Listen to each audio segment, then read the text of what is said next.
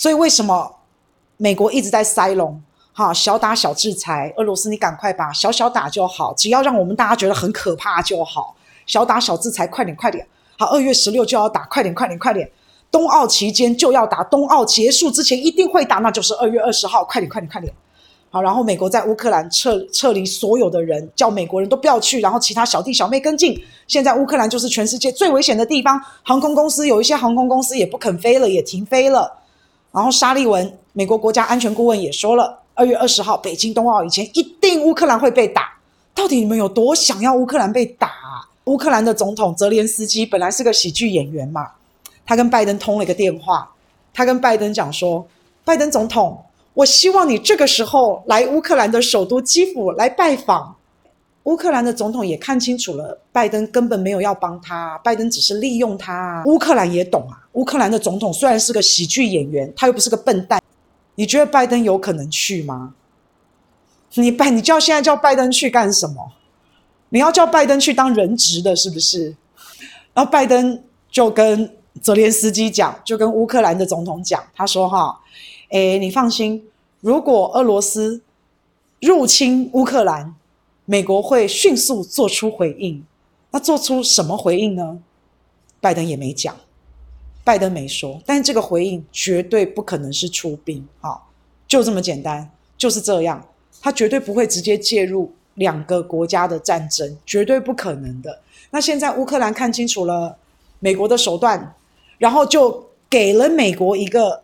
这个也不算软钉子，但是他泽连斯基打电话邀请拜登，现在来到乌克兰的时候，他跟拜登讲，他说：“总统先生，如果你能够在现在这个时候来拜访基辅，那对于外界会展现一个非常强而有力的信号，这会帮助我们缓解局势。”好，拜登心里一想：“我的天哪，我就是不要你缓解啊！”好，所以他不可能会去的啦，不可能啦。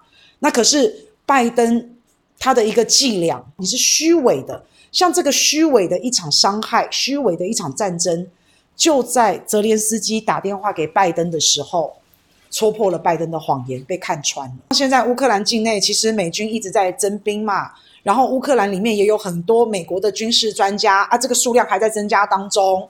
那美国呢，也再一次强调，如果俄罗斯打乌克兰，美国绝对不会出兵，美国可以给乌克兰武器。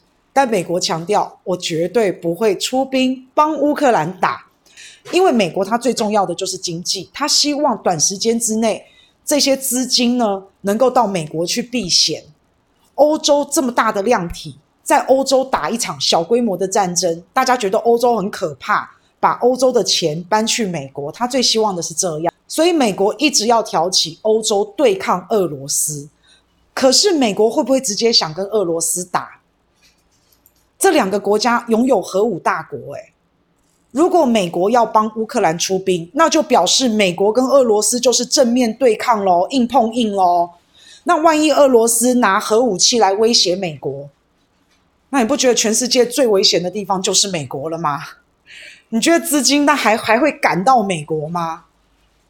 现在乌克兰跟俄罗斯打打烂了，那都是乌克兰他家的事，美国是没有损失的。他不但没有损失，他还会有避险资金进来。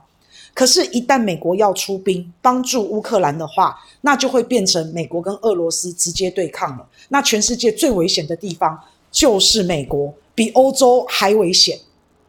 那请问一下，这时候钱又会去哪里？所有资金想要避险，又会跑到哪？我认为是跑到中国，我认为会跑到中国，中国会渔翁得利，我认为会这样。好，那这个当然美国不愿意看到嘛，所以光基于这一点，美国根本就不可能跟俄罗斯正面对抗。这些钱要么就会留在欧洲，要么就是流到中国，他不可能这样的，绝对不可能。这就是为什么美国一直不断的强调，他一直不断的强调，他讲了好多遍了，美国绝对不会帮乌克兰出兵。因为他要把这个话先讲出来，他要把自己切干净，他要置身事外，钱才会到美国去嘛，感觉美国才比较安全嘛。